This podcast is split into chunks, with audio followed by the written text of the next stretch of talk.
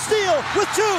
Wade puts it up for the win. Yeah, baby! Wade against Simmons. Seven seconds left. Forces one up and scores. It was a tough shot. It was a great shot. The 13th pick in the 2019 NBA Draft. The Miami Heat select Tyler Hero from the University of Green. Blocked by Bosch. Game over. Piece of it. Wade. Oh, a facial. Yes, and a foul. The Spurs will not foul. Final seconds. What a finish. It's back-to-back titles for the Heat. The 2013 NBA championship resides once again in Miami. They're gonna rip it off. Taking their time right behind my back. Salve, salve nação! Estamos de volta para mais um episódio do Isso é Miami Heat, o seu podcast sobre o Miami Heat no Brasil. E aqui comigo, eles, Lucas Marques e Léo Pereira. Fala pessoal, como é que vocês estão? Fala Igor, fala Léo, beleza galera? Temporada começando, falar um pouquinho do que já aconteceu nesses quatro primeiros jogos e vamos nessa. Salve Igor, salve Lucas, e é como diria Mariah Carey, There is a hero if you look inside your heart. O Tyler Hero chegou e a temporada do Hit tá pegando fogo, com o perdão da redundância. Tá inspirado hoje, Léo? Não, já chegamos assim, ó, naquele ritmo. É, co- acordamos cedo, né? Gravação cedo é, é negócio é assim, a gente não tá cansado, tá tranquilinho. É verdade. Pra quem não sabe, estamos gravando na manhã de quinta-feira, depois da vitória do Heat contra o Brooklyn Nets. Uma vitória sensacional, com desempenho defensivo incrível. E vamos comentar um pouquinho, não só do- dos jogos da temporada regular, mas passar um pouco no que vem sendo construído desde a pré-temporada, nossas impressões. Lembrando sempre que estamos falando de poucos jogos, uma amostra pequena. Então, tudo aqui vai ser mais na base de uma observação, o que chamou nossa atenção do que propriamente algo concreto, algo que a gente já pôde observar ao longo de muitos jogos. É, E pessoal, nesse episódio vai ser o seguinte: a gente não tem pauta, tá? A gente só vai falar o que chamou nossa atenção, o que, que a gente achou Uma legal. surpresa de zero pessoas, né, Igor? Quando é que a gente tem pauta? A pergunta deveria ser essa? Ah, você já vai farpar? Eu não vou cortar não, essa não. farpada. Eu não vou cortar Não, essa farpada. Não, não, não. é Então o pessoal aí vai saber que tem crise no grupo. O pessoal vai saber Não, que não é tem crise no não, grupo. não. Isso aqui é um podcast do mais alto nível e por isso a gente não precisa de pauta, Lucas Igor. É assim que funciona. Ah, então você saiu pela tangente. Já ia te colocar na frente do Pat Riley para conversar com ele. É, mas tá bom, pessoal. Vou começar com o Lucas. Lucas, algo que tenha chamado sua atenção, que, que a gente possa bater um papo aqui e, e resenhar sobre o Hit. Acho que tem duas coisas aí de, no primeiro momento, que já me chamaram a atenção, que é a parte dos rebotes, né? A gente estava até falando aqui em off antes de começar a gravar, só para pegar aqui como um pequeno recorte o jogo contra o Nets, que o Heat pegou 17 rebotes ofensivos, é, ofensivos, 17 rebotes ofensivos. É, eu não me lembro de nenhum jogo que o Heat tenha chegado perto dessa marca. A gente sempre reclamou de rebote aqui, e eu acho que os caras estão brigando mais pelo rebote. Eu acho que a aquisição ali do PJ Tuck, até do Marquise também, e o próprio Desmond, teve a sua manutenção aí no elenco, né? Tem ajudado muito nisso. E eu acho que o Hit caiu um pouquinho ali no perímetro, né? Esses quatro primeiros jogos o Hit não foi tão bem, alguns jogos chutando até abaixo dos 30%. E eu não sei se isso também vem com com o hit crescendo ali no, no garrafão, pontuando mais dentro do garrafão, pegando mais rebotes e tal. Mas acho que nesse primeiro momento as duas coisas que me chamaram bastante atenção foi isso. É, a queda do hit ali no perímetro. Eu, eu acho que o time ainda vai, vai, vai engrenar nessa parte, principalmente o Duncan Robinson, que ainda também não, não acertou a mão. E a parte ali do rebote, cara. O hit vem, o hit cresceu muito tanto que o Ben Adebayo é o quarto jogador da liga hoje com em média de rebote. Sei que a gente tá nos quatro primeiros jogos, mas eu acho que é, que é animador esses Tem que números. repetir que a amostragem ela, ela é pequena. São poucos, poucos jogos, poucos minutos para cada jogador. Mas eu vou enfatizar com números as duas, os dois pontos que o Lucas trouxe. Em três pontos, em arremessos de três, o melhor em porcentagem do hit na temporada, para quem chutou mais de uma bola no- na temporada, é o PJ Tucker, com 38%. Muito se vê do jogo contra o Brooklyn Nets. Ele foi muito bem arremessando. Depois é o Jimmy Butler, com 33%, e o Duncan Robinson vai ter só 31%. Em rebotes, tem um, um nome que tem que destacar. Não dá pra deixar passar o Tyler Hero nessa história. 7.3 rebotes por jogo para um armador ah, franzino, um armador com estatura mediana para jogadores atuais da NBA. Ele tem um timing de rebote muito bom. E, obviamente, tem que destacar esses 7.3 rebotes do Dwayne Dedmon também, que joga 15 minutos por jogo e pega um rebote a cada dois minutos. Algo impressionante como ele é, ele é dominante na tabela quando ele tá em quadra.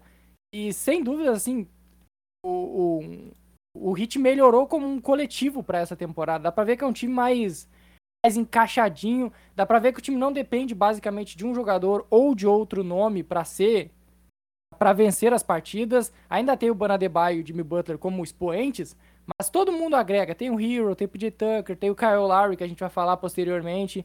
Então é um time que tá mais, mais completo. E foi o que a gente disse. O time foi pontual nas contratações e trouxe jogadores que encaixariam de forma precisa nesse atual elenco. Eu não, não vou conseguir deixar passar batido. Tyler Hero malhou o verão inteiro para no primeiro podcast da temporada o Léo falar como característica principal. Um armador franzino. Coitado É, ele comparado com outros jogadores, até comparado, por exemplo, se compara ele com o Kyle Lowry, pra ter. Então, tipo. dá, né? Dá, né? Coitado, mano. Ah, mas o Kyle, o Kyle Lowry é Então a diferente, ele gente é abriu parrudinho, né? um, um contexto para falar da bunda do Lowry. O bundasco, pô. Tá feito. Kyle O Lowry Kyle Lowry é bundasco. siliconado, rapaz. O bicho é diferente. Ele é daquela liga ali de atletas privilegiados bundasticamente, ali com o Hulk e com o. Gabigol. Referência do Flamengo já tá aí. Fala disso, vamos falar de futebol também? Posso falar o Patrick do Inter também, pra Não, jogar é- nessa turma aí, então. Mais alguém do Fusão? Aí, ó, quarteto fantástico. Quarteto, quarteto, do, quarteto bundástico aí. Então a gente não vai falar de futebol, não. Vamos ficar só na bunda dos jogadores. Ai, ai. Ele Beleza. tem então. potencial, né? Se for, tivesse formar um time na NBA, historicamente, um time com as maiores bundas, o Kyle Lowry estaria entre eles. Eu tenho, não tenho a menor dúvida. Seria o armador desse possante time. Que momento.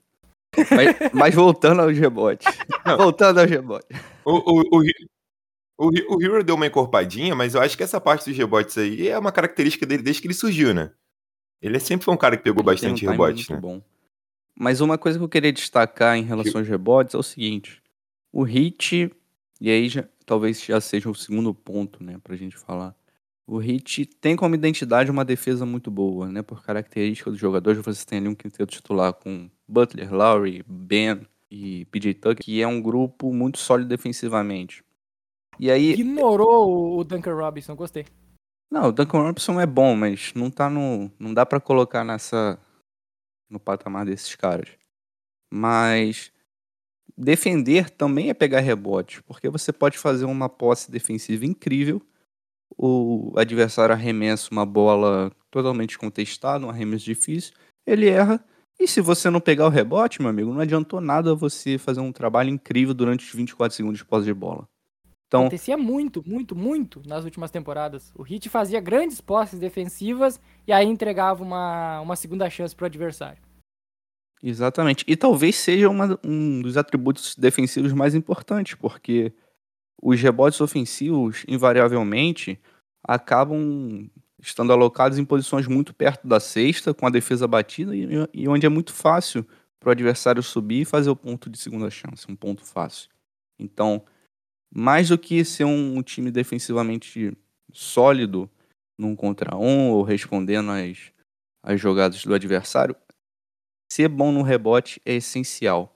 E isso também nos leva a um segundo ponto, que também é uma característica que a gente vem falando desde a off-season. O jogo em transição do Miami Heat. Tá incrível. Tá incrível. Teve até Tyler Hero e. Foi Hero e Adebayo, né? Que tentaram. Que imitaram o. Foi Hero e Adebayo ou foi Hero e Butler, Igor? Era O aquela jogada que lembrou Wade e LeBron. Foi Hero e Butler. Hero e Butler. Num- desses contra-ataques aí, só pra exemplificar, o Hero e o Jimmy Butler quase reeditaram aquela cena icônica entre Dwayne Wade e, e LeBron James do, do grande, do, do ápice daquele Miami Heat campeão. Então, dá pra... Sempre foi uma marca, né? Não dá pra tirar isso. O Heat sempre foi uma equipe que funciona melhor. A- a- os melhores momentos desse Miami Heat são em transição. O time consegue jogar no 5 contra 5, com, a, com um pace um pouco mais lento, mas ele sempre teve vantagem quando faz uma grande defesa, rouba a bola, pega rebote, força um arremesso contestado e aí sai em velocidade a marcar ou dois pontos ou três pontos com normalmente o Duncan Robinson. É, é por característica e é, ela começa, a transição começa numa grande defesa. O Hit tá defendendo muito bem, tem que ver se vai manter essa, é, esse nível, porque é difícil. O, o Hit tem cede aos adversários 95 pontos por jogo. Isso é média de, da NBA na década de 90, início da década de 2000. Não existe na atual realidade da NBA alguém que consiga realmente limitar os seus adversários a menos de 100 pontos. É uma liga que foi crescendo em pontuação, a, a quantidade de pontos evoluiu nos últimos anos, aumentou. As, os ataques começaram a ser mais dominantes contra as defesas e tem a questão da bola de três também. E vamos, vamos ver, eu, eu tô curioso para ver como que vai ser a sequência. Vai tentar então, se vão continuar nesse nível, porque se manter, é um time que realmente pode ser campeão, porque é uma defesa muito, muito fora de série. Só para ilustrar o jogo em transição, o Hit nesse momento, né, estamos falando de quatro jogos, então as estatísticas estão muito pouco encorpadas, mas nesse momento 16% dos pontos do Hit são produzidos em contra-ataques, ou seja, a segunda melhor marca da NBA atrás apenas do Timberwolves. Para um time que na temporada passada e nas temporadas anteriores era extremamente burocrático na transição, sempre tinha aquele, aquele lema de cuidar da bola, trabalhar o relógio, né? Era um time mais conservador. Começar a temporada nesse nível, sendo a segunda equipe que mais produz pontos de contra-ataque, é muito animador. Bem, é, pegando isso aí que vocês falaram, é, é, engraçado, né? Porque jogar em transição significa ter um jogo um pouco mais acelerado também, né? E o Heat não é um time tão novo. É, então, assim, eu acho também que vale a gente é, aguardar um pouco para ver se o time vai conseguir ter esse ritmo todas as noites, né? Ainda mais quando a temporada ele começar a ter um jogo atrás do outro. Nosso time ele já não é tão jovem assim. Mas é, é aquilo, cara. Eu acho que quatro jogos não foram quatro jogos contra equipes fracas, digamos assim, né? Tá certo que o Bucks estava um pouco desfalcado e tal, mas a gente, pô, ganha do Nets e do Bucks, que são os candidatos aí a ganhar a Conferência Leste. Pelo menos ali nas cabeças de novo. A gente já começou bem. Então acho que é um início animador. O Heat perdeu pro, pro Pacers ali, né? Normal, o Heat sempre acaba tendo deslize contra um time que não é tão forte, e o Pacers ainda vem de um back-to-back. O único jogo sem o Kyle Lowry, não podemos esquecer. Boa, vamos falar disso? É, e aí, de repente... É, é, é, um, é, já que a gente vai entrar nessa, pegando esse gancho, o Heat tinha uma lacuna antes no elenco que era de ali de garrafão, né? Um cara ali pra posição 4, um cara para revezar com o Ben ali e tudo mais. Mas agora a gente pode concordar que a lacuna é um armador? Sim. Quando o Kyle Lowry não joga, não, não, não existe um abismo dele para como titular. A gente tinha preocupação do Gabe Vincent na rotação. A verdade é que nem na rotação ele tá. A gente tá com uma rotação de nove jogadores, onde Tyler Hero e Kyle Lowry e Jimmy Butler ficam revezando ali os minutos para quem de alguma forma chama o jogo, né? Então o Gabe Vincent nem tá na rotação. Quatro reservas são o, o Hero, o. Marquinhos o Marquinhos e o Deadmon. Mas, mas é aquilo, né? Se o Kyle Lowry não jogar, o Spo já, pelo jogo contra o Pacers, ele não vai entrar com o Hero. Ele pode até dar uma minutagem alta pro Hero no jogo, deixar o Hero ali seus 35 minutos, 37 minutos. Mas ele vai entrar com ele vai entrar com outro cara, porque de repente na cabeça dele ele entende que se ele tira o Hero ali do, da segunda unidade dá uma enfraquecida é um e tal. Né? É, ele vai entrar, ele vai, o Gabe Vincent vai acabar jogando, se o Kyle Lowry não jogar. Então assim, querendo ou não, é, eu acho que é a lacuna do momento. Quando o Kyle Lowry não joga, e a gente não, eu não vou nem entrar na, na questão ali de números, porque eu nem acho que o, os números do Kyle Lowry nesse início de temporada são tão absurdos assim, mas, pô, ele é um cara diferente. Todo mundo no elenco elogiou ele. O Ben elogiou, o próprio Hero elogiou. O Hero, o Hero deu até uma entrevista que foi é, para alguns pode ter sido polêmica, né? Que ele fala que é, é, é, a primeira vez desde que ele tá na liga que ele tem um cara com as características do Lowry, né? De armador, armador. O Dragic não era um cara com as características do Lowry. Dragic muitas vezes ficava até um cara ali pra pontuar, um cara pra ficar na posição 2 e tal. Então, né? Eu acho, eu acho que o- todo o mundo- Dragic, em algum momento da carreira, ele pode ter feito essa função próxima do Larry, mas os últimos anos, com na era Tyler Hero, desde que ele chegou, o Dragic não era mais esse jogador. É, o, o, o Lowry é um cara facilitador, né? Ele é um cara que, que acha bons passos, é um cara que coloca os companheiros em boas condições pra pontuar. Sim, o Ben falou isso, o, o Butler falou isso, o Hero falou isso. Então ele é um cara que ele tem um QI de basquete muito alto. E nem sempre a gente vai ver isso em números. Ah, o cara vai vir ali, porra, sei lá, com 20 pontos, 12, 13 assistências.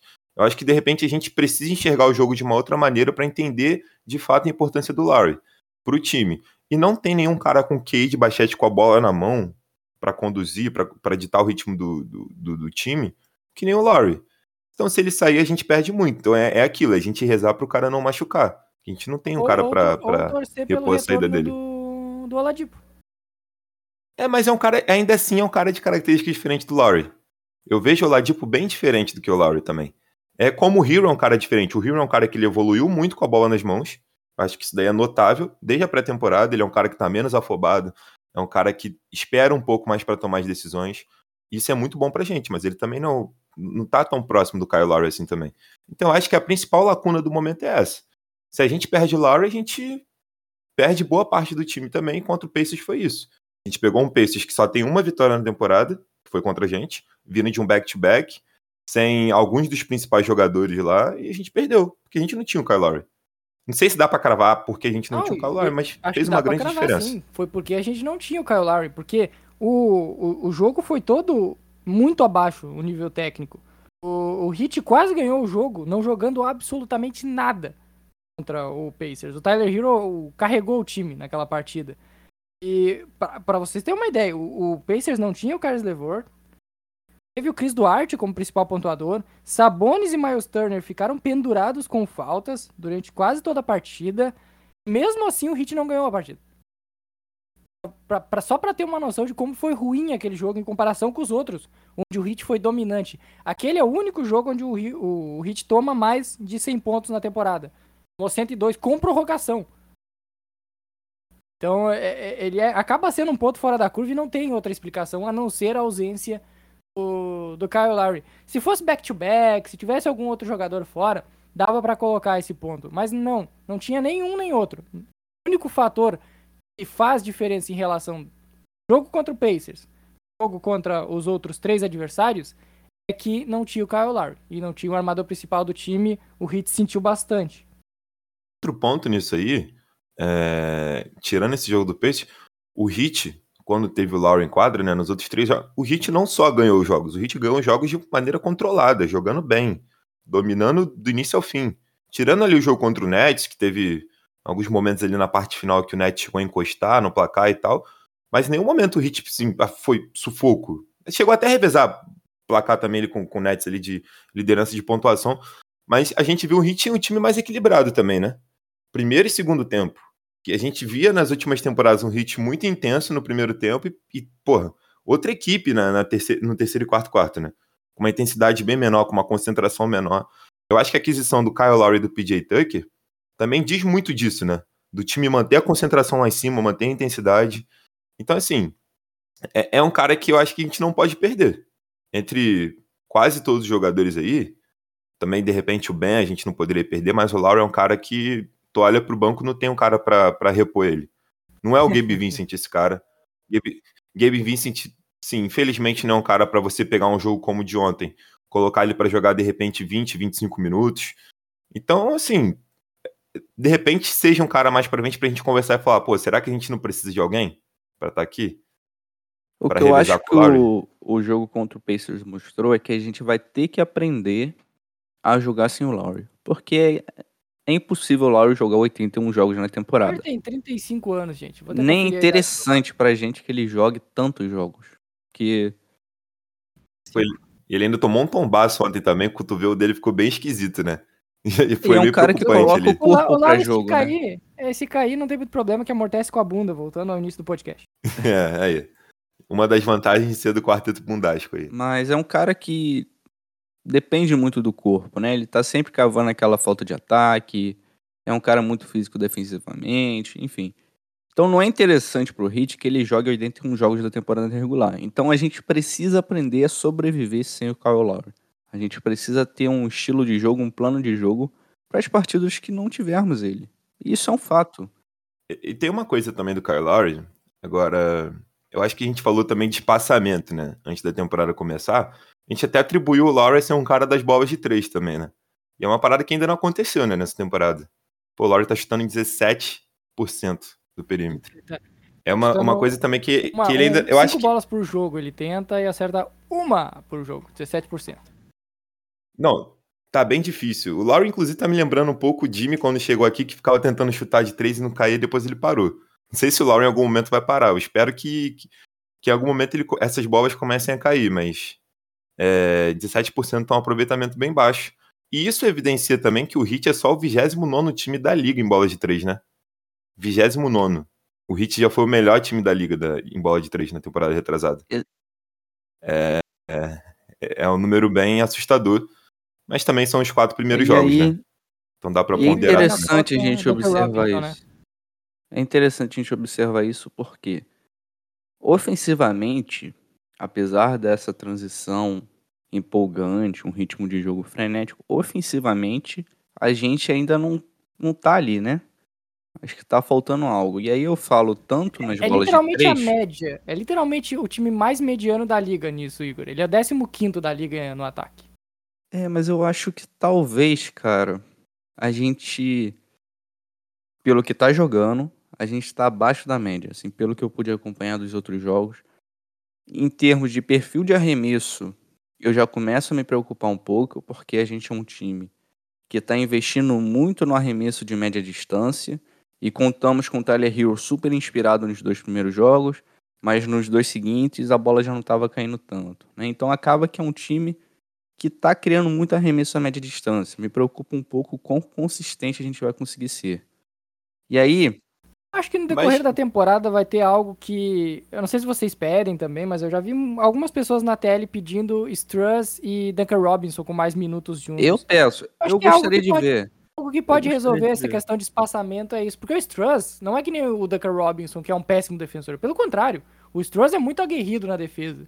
Faz o papel dele. Não, calma aí. Você Não é tá chamando o ele é- Duncan Robinson de péssimo Mas- defensor comigo aqui, Não, mano? Não, um, um defensor médio, Não, tá? mas- Um defensor ok, o Duncan Bom Robinson. Ele defensor. tem seus problemas. Bom defensor é Pô, bom, mas, mas o Max Struz, ele é um, ele é um soldado, né, mas é cara? bom, cara. Então justifica, Eu- né?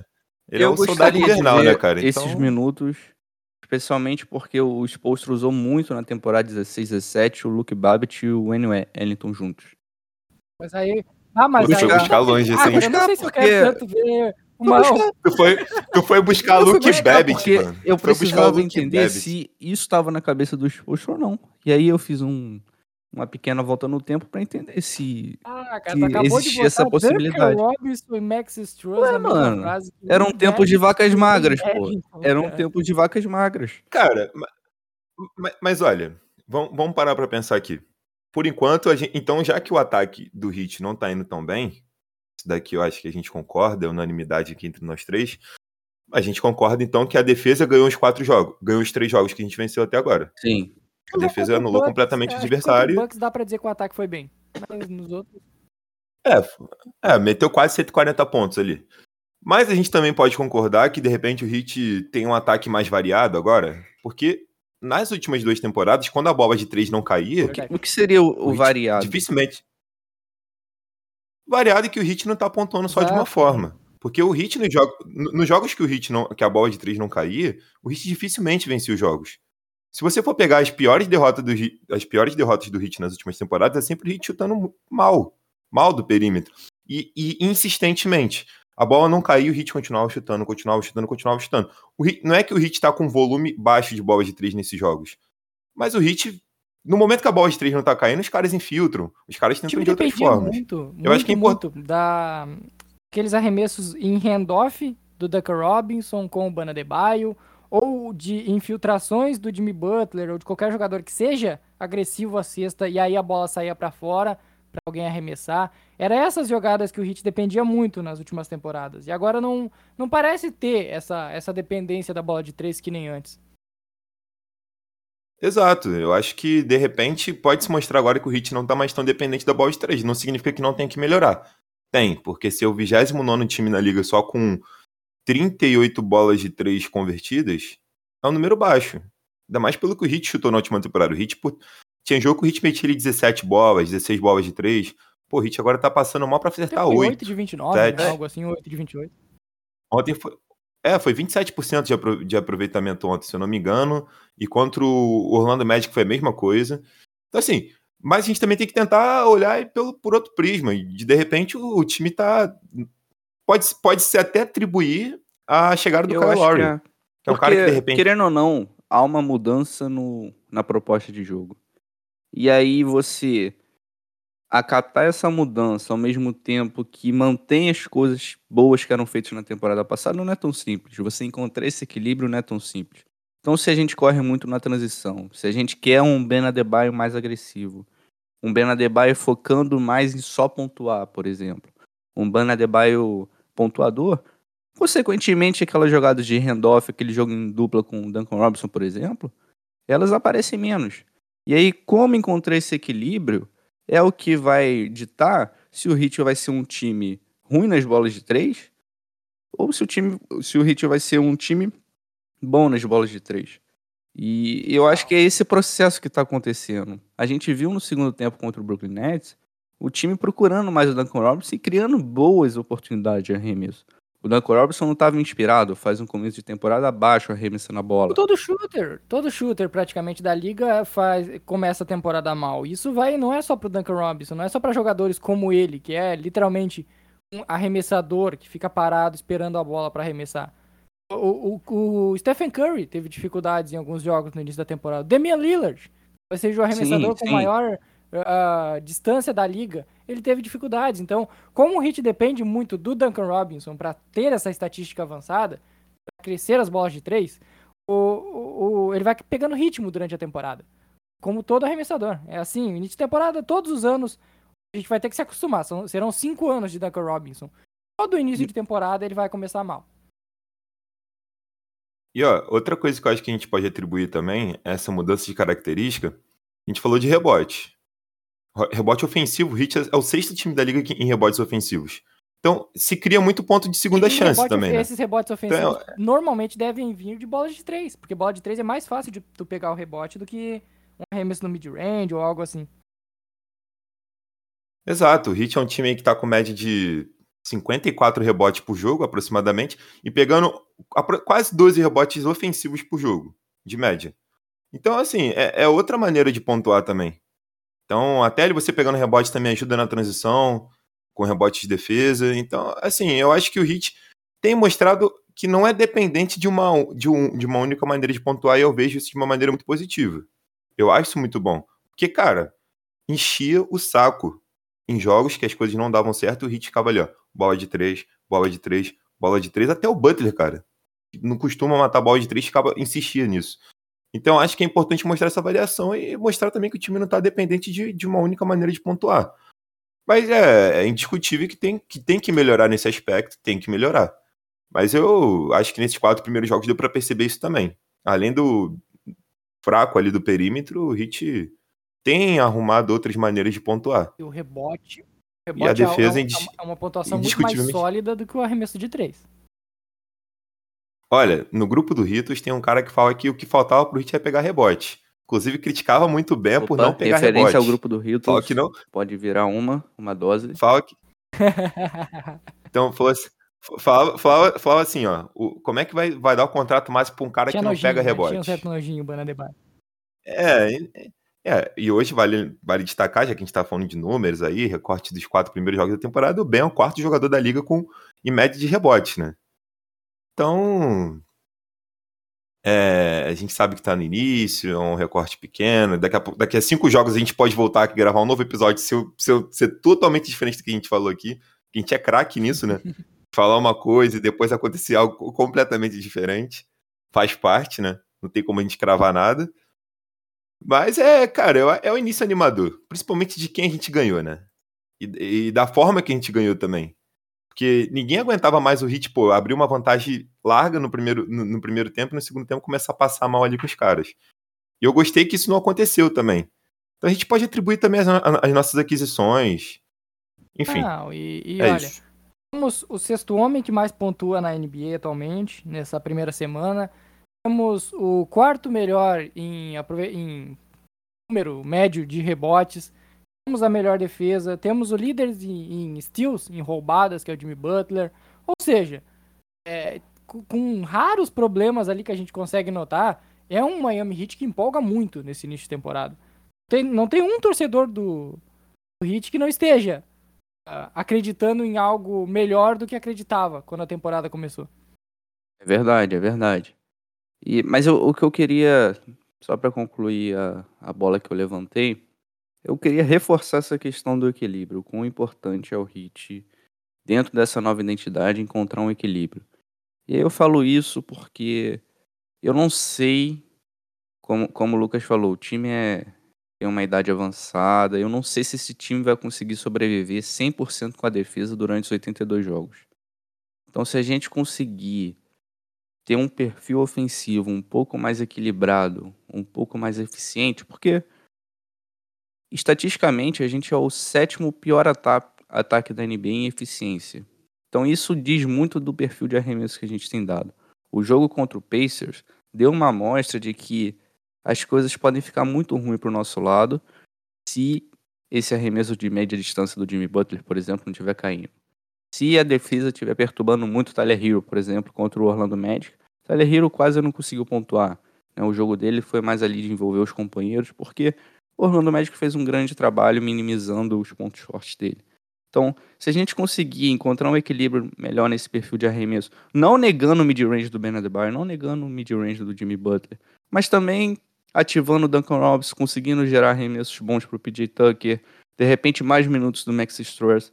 Se a gente conseguir encontrar esse equilíbrio, eu acho que a gente se coloca numa posição muito melhor para ficar na cabeça do leste, sabe? E eu acho que isso vai ser fundamental daqui para frente. Sem dúvidas.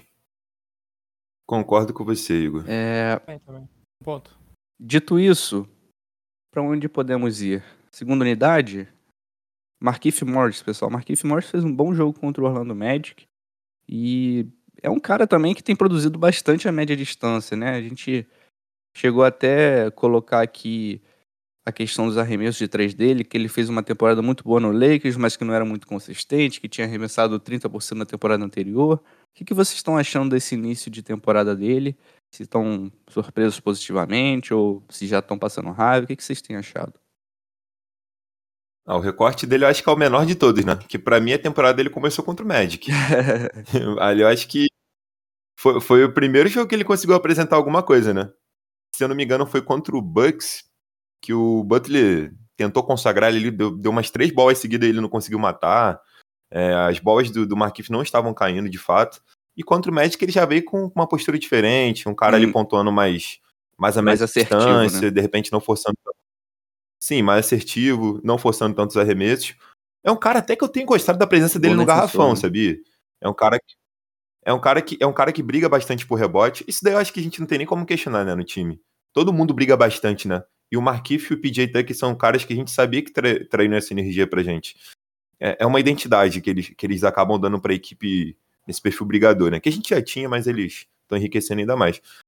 Cara, se ele conseguir ser um pouco mais consistente, eu não digo nem performar Contra sempre como fez contra o Magic, é um cara que vai agregar muito, ainda mais com a segunda unidade. A gente falou aqui de profundidade de time antes da temporada começar. é- Era indiscutível que o Hero seria o, o líder né, dessa segunda unidade, ia conduzir os bancários ali. Mas o Markif Morris também tem um potencial para contribuir É bastante. verdade. É um cara que pode contribuir com rebotes, pontuando do perímetro. É, é um cara que pode até ajudar, se for um, um pouco mais consistente, a melhorar esse nosso aproveitamento de média e longa distância. Então, assim, cara, é, é um cara, é um cara que eu vejo, é um cara que eu vejo com um olhar um, um, um pouco mais cuidadoso nesses primeiros jogos. Eu acho que ainda não consigo ter uma opinião formada sobre ele. É, como eu disse, é uma amostragem, eu acho que menor até do que os outros jogadores. Eu não queria levar em consideração os dois primeiros jogos ali. Ele não foi muito bem. Na verdade, não foi nada bem, do meu ponto de vista. E contra o Magic, ele já começou a mostrar um pouquinho de quem é o Markif Morris. Então, acho que ele é um cara que eu prefiro esperar um pouco mais para comentar. Mas que eu, eu vejo com, com boas características de contribuir vindo ali do banco com o Hero. Antes de você falar, Léo, só um minutinho. Hum? O Spolstra, ele destacou que o Marquinhos Morris ele pode ser usado em uma função muito parecida, e aí guardando as devidas proporções, claro, que o Ben Adebayo, né? Porque você consegue colocar o Marquinhos Morris ali no post, e aí ele pode fazer um passe, arremessar meia distância no É, fadeaway, é ele tem essa bola. Quanto o Banadebaio, né? Pra, pra- como passador, mas sim. Como- É, ele pode fazer um bloqueio. Cara, ele tem a altura do Ele pode fazer um também, bloqueio né? e se projetar em direção à cesta. Ele tem aquele, aquele floaterzinho curtinho ali, tem o arremesso da cabeça do garrafão. Enfim, é um jogador interessante e eu tô feliz que o Hit não tá usando ele como um puro arremessador que fica parado na zona morta. Sabe, o Hit tá tentando. Não, ele não é tão assim pra Não é. ser esse jogador, né? E ele é um cara que tem recursos, Ó. sabe? Como a gente falou, é, entre os destaques lá antes da temporada começar. É um cara que talvez seja o que mais se aproxime do Jay Crowder em termos de conseguir dar um passe extra, conseguir colocar a bola no chão, em habilidade, assim, de uma maneira geral, em fundamento de uma maneira geral. Então o Hit conseguir ativar ele, para além de ser um spot-up shooter, é muito interessante. A Spot Shooter aí é Só outro drinking game, hein? Drinking Essa- game. Esses termos, em inglês aí, a gente, do nada. Eu, eu- eu esqueci de dizer que o Kyle Lowry é um glue guy, que ele arruma o time. Abraço, Nathan. É só- para acrescentar aqui com o que, o que você falou, Igor, de não ser um cara que só fica parado ali para estar de três, o aproveitamento do, do Markif de, de arremesso nesse início é 43%, né? Na- nas bolas de É três, um cara que é um cara. Total. Não, não, no geral mesmo, Tem no total. 22% na bola de É, três. porque. de- 22% da bola de 3. Mas se você é um cara. Se você tentar aproveitar um cara como esse, que tem um arremesso até de média distância também como recurso, só na bola de 3, acho que tu acaba matando um Exato. pouco ele, né? Então, e, e engraçado que o Marquinhos é um cara. Eu tava percebendo que o Marquinhos é um cara alto, né? É um cara que ele. A gente tava falando de estar ali no. jogar no, no post e tal, tá um cara mais dentro ali do garrafão. É um cara de presença, ele tem a altura do Sim, Ben, cara. cara. É, é engraçado surreal. isso, né? Porque Eu tem olhei- jogadores que são da mesma altura, mas parece que é muito, muito diferente. O Ben joga muito mais alto que o Marquinhos Morris. Exato, e eu, eu ficava olhando porque assim, eu, eu vejo, eu tenho visto o Marquinhos brigando muito por rebote, mas eu falo, cara, ele é um cara alto, né? Mas ele não é pivô nem nada. É um cara ali posição 3, posição 4. Pô, o cara tem 2 e 6. Então, assim, eu, eu acho que o Sport, de repente, tá tentando trabalhar também em cima disso, né? Ele é um cara alto, ele é um cara fisicamente um pouco mais privilegiado também, ele não é tão franzino. Então, pô, pra que você deixar um cara desse só parado no É corner pra verdade. chutar, né? Acho que nem o PJ Tucker tá sendo assim. Então, eu acho que o Exposto é um cara que ele é, ele é inteligente. Ele vai saber trabalhar outras, outras características de jogador, outros atributos também. Eu acho que o Marquinhos tem que ser isso, cara. Se a gente ficar, ah, vamos botar o Marquinhos pra chutar bola de três. Acho que não vai E- funcionar. Eu acho que tirando o Robson, a gente não pode e até trabalhar por ninguém isso assim. eu acho que uma lineup com Struz e Duncan Robinson pode ser interessante, especialmente combinada com a segunda unidade. Então você tem o Marquinhos Morris, onde a gente já destacou o melhor basquete dele, o que ele faz de melhor, que é justamente esse jogo de bloqueio, receber a bola na cabeça do garrafão, fazer um passe extra, arremessar de média distância. E para equilibrar, que talvez seja a palavra desse podcast, para equilibrar você tem uma lineup com dois arremessadores excelentes. E aí você pode ter o Kyle Lowry, o Tyler Hero cuidando da bola. Você pode ter o Deadmon ali também para fazer um bloqueio do lado fraco da defesa. Sabe? Eu acho que dá para ser muito criativo com esse com esse grupo de nove caras que estão na rotação. Dá para ser muito criativo. É, você pode é, colocar esse- até o Marquinhos Morris como um pivô sem o Deadmon. Você pode E- colocar ele na posição 5. Então, assim, acho que tem muita coisa que a gente São ainda não viu. muito polivalentes, né? Jogadores que jogam em várias posições desse elenco do Hit. Operários, né? Operários, exatamente, belo termo. São jogadores operários, eu acho que isso é parte da identidade. O, o Spolstra Eu estava posso- falando do. Só, só para fechar o assunto Marquif. O Spolstra estava falando do. Da questão física do, do Morris, né? Ele, parece que ele chegou bem pro training camp, mas que ainda dá para melhorar mais. Então, ele sempre reforçou isso depois das partidas ruins. Ele é um cara que ainda tá recuperando as pernas, algum- alguma expressão assim em inglês que eu não sei traduzir muito bem para português. Mas ainda tá, tá chegando no, no auge, assim, no ápice da forma física. Então, talvez seja um cara que tenha espaço para melhorar ainda mais. Encerrar o assunto rotação, talvez a gente esperava que Seven ou nomes semelhantes tivessem mais minutos. Mas desde a pré-temporada já vinha dando dando o tom que seria esses novos joga nove jogadores, a, a base da rotação do, do Hit, com o Gabe Vincent ali sendo outra, outro nome ali, tá? Tem nove minutos de média o Vincent na temporada, jogou os quatro jogos. Mas é, são 10 jogadores, 11 se tu contar o Yurt Seven. O resto pouco se aproveita desse elenco. Caleb Martin, o Casey Okpala, o, o próprio Acho que Marcus o Caleb Garrett. Martin talvez seja importante ao longo da temporada. Talvez até mais que o próprio Yurt Seven. Eu, eu é acho que esses caras só vão jogar Seven é igual mesmo- o Tanker Robinson, igual o É. Max Stroll, é pro outro ano. Ainda mais com o Dedmon jogando bem, né? É, cara, eu acho que esse, esse, algum desses caras que vocês citaram aí vai, vão ser mais pra jogos Tem alguma ausência. decididos ali É, já nos minutos time, finais, pode cara. É, ou isso. Eu acho, eu acho que em jogos como o de ontem, o Hit, eu acho que o Hit também respeita muito o Nets, né? Por Mais que esteja sem um Curry, enfim. Eu acho que num jogo como esse, que você ganha por 13 pontos, mas você tem um jogo meio que amarrado ali até o final, acho que os postos não vai arriscar. Ele não vai arriscar botar um Gabe Vincent, ele não vai arriscar botar um Hit, porque tu pode acabar queimando os caras também, né? É. Numa dessa, o Hit perde um jogo, um cara Sim. desse tem um erro. Eu acho que não é bom, eu acho que não é bom pra moral dos caras o também. Jo- jo- O jogou bem quando contra o entrou- Bucks. Entrou, jogou 8, 10, 8, 9 minutos contra o Bucks Exato. e fez. Oito Boa pontos. pontuação. Foi bem. É, a verdade Foi é que bem. nosso E a guard gente- tinha o melhor da liga, né?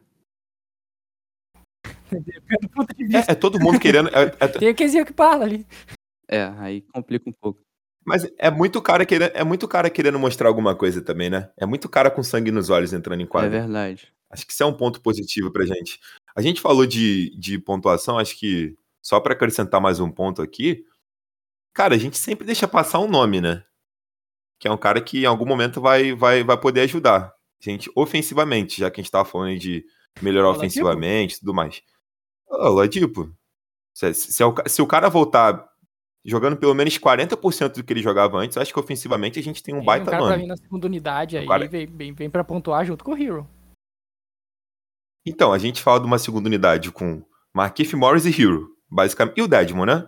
A gente, fala, a gente fala mais desses três caras. E tem os três ali também. Mas, pô, imagina você acrescenta um Oladipo jogando pelo menos 50% do que ele sabe. É um upgrade enorme. Dá uma encorpada. se ele jogar dá uma- uma 15%, encorpada muito considerável. mais que o Gabe Vincent no ataque. Exato. É um cara que a gente sabe que defende bem, é um cara que tinha bola de três, é um cara que tinha infiltração. Então, assim, vai ser mais um cara que vai vir trazendo recursos ofensivos pra gente. É só saber quando ele de fato vai É voltar. verdade. e como ele vai voltar. Ele voltando, cara, é, é- a gente, a- isso é o bom, que a gente tá A gente tá esquecendo do esquecendo de outro nome que a gente nem Que- citou praticamente no, no, no episódio, que é o Jimmy Butler, que, tem, que é o melhor jogador do Heat na temporada até agora. É, o líder em ponto, o líder, o líder em steals, ontem ele meteu um double-double ali pegando É na mesma 14 tecla, né? rebotes. A gente não precisa mais repetir que o Butler é o dono do time, por enquanto. Eu acho isso bom, sabia? A gente não ter falado do Butler hoje, não ter falado tanto, porque é mais uma coisa que a gente vê que o Heat não tá dependente de um cara, Jimmy Butler. A gente sabe que é, tem outras maneiras também da gente ganhar jogos, sabe? Mas quando o Jimmy Butler não foi bem, a gente também não ganhou o jogo. Foi contra o Pacers. Eu não acho que ele tenha, tenha sido o melhor jogo dele na temporada, Foi muito pelo horrível. contrário. É, e aí As escolhas de arremesso foi do, do Butler no, no- foi um jogo muito atípico, time sabe por quê? Se você parar pra olhar, o Tyler Hero arremessou 28 bolas. O Jimmy Butler arremessou mais de 20 bolas. Não é algo que a gente costuma ver o, o Heat fazer, né? É sempre muito equilibrado as tentativas de arremesso. Normalmente quem arremessa mais fica ali na casa de 18, 19 arremessos por jogo. Então, acho que é a prova E com aproveitamento É. bom, né? E o aproveitamento, aproveitamento costuma ser bom também. razoável, né? Não é tipo assim, o, é, o cara vai chutar 30 bolas e vai É, matar Não, 7. não acontece muito isso. E aconteceu contra o Pacers. Isso é a mostra que o Heat ficou meio perdidão sem o Kyle Lowry. E esse exercício de descobrir o que a gente consegue fazer sem o Kyle Lowry vai ser importante ao longo da temporada, né? Porque, como a gente pontuou no início, ele não vai jogar todos os jogos. A gente falou de desempenho, o Butler chuta quase 50%, né? Então é.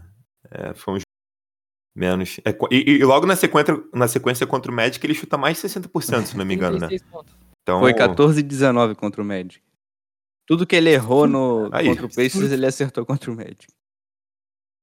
Não, ele voltou com sangue nos olhos. Ele, eu acho que era. Se ele força um pouquinho, ele tinha passado dos 40 pontos. Que ele errou algumas bolas fáceis ali e tal, mas. É, é um cara que dispensa, dispensa comentários Jimmy Butler. É um cara que é chover no molhado ficar falando dele aqui, falar das Que mais um características ponto dele. que eu queria destacar: Ben Adebayo e Jimmy Butler, ambos, tá? Estão com média de sete tentativas na linha do lance livre por jogo nesse início de temporada. Ambos com aproveitamento acima de 80%. O quão importante é isso, Isso numa liga mostra- que cada vez menos vai para a linha do lance livre e para o nosso ataque, como falamos, não é o ataque mais empolgante do mundo. Não, o, Igor, eu acho que isso daí também é, bate na tecla do que a gente falou antes da temporada começar. Eu, pelo menos, falava muito o quê? Do, do Ben conseguir equilibrar o jogo dele entre atacar a cesta e chutar de média distância. Então, se ele tá indo para pelo menos em média sete vezes pra linha de lance livre, significa que ele é um cara que tá atacando a cesta e sofrendo as faltas. É o E que aí, ele tem que fazer. É o Kyle Lowry ele tem também conseguindo fazer com que o Ben receba a bola numa posição em que ele tem uma vantagem para atacar a cesta. Né, que a gente falou, o Kyle Lowry vai tornar o Ben Adebayo muito melhor simplesmente pelo fato de conseguir fazer a jogada certa na hora certa, passando a bola no momento certo, no lugar certo, para que o Ben Adebayo fisicamente se imponha e consiga praticar o nosso querido bullying ball. Nossa, né, depois dessa pode encerrar. Pode, pode, pode chamar o encerramento. Mas dito isso, é, acho que é para reforçar, é muito importante que o Heat consiga ser essa equipe chata na linha do lance livre, né? Pessoal, mais um episódio desse Miami Heat. Sigam-nos na rede- nas redes sociais, arroba RitosBR para seguir o Lucas, o perfil do Lucas, arroba Na Tabela Podcast para seguir o Léo. E escutem o Na Tabela Podcast também, porque eu também estou lá falando sobre a liga em geral. Eu, Léo e Natan. juntinho, agarradinho com isso é Miami Heat, sairá episódio hoje do Na Tabela. Aí, ó, então já, já termina de escutar esse, vai escutar o na tabela. Falamos sobre Lakers, falamos sobre as principais notícias, as principais histórias desse início de temporada. E sigam o portal Miami Heat também no Twitter para acompanhar a cobertura sobre o Miami Heat. Valeu por ter ouvido até aqui, tamo junto e até a próxima. Isso é Miami Heat.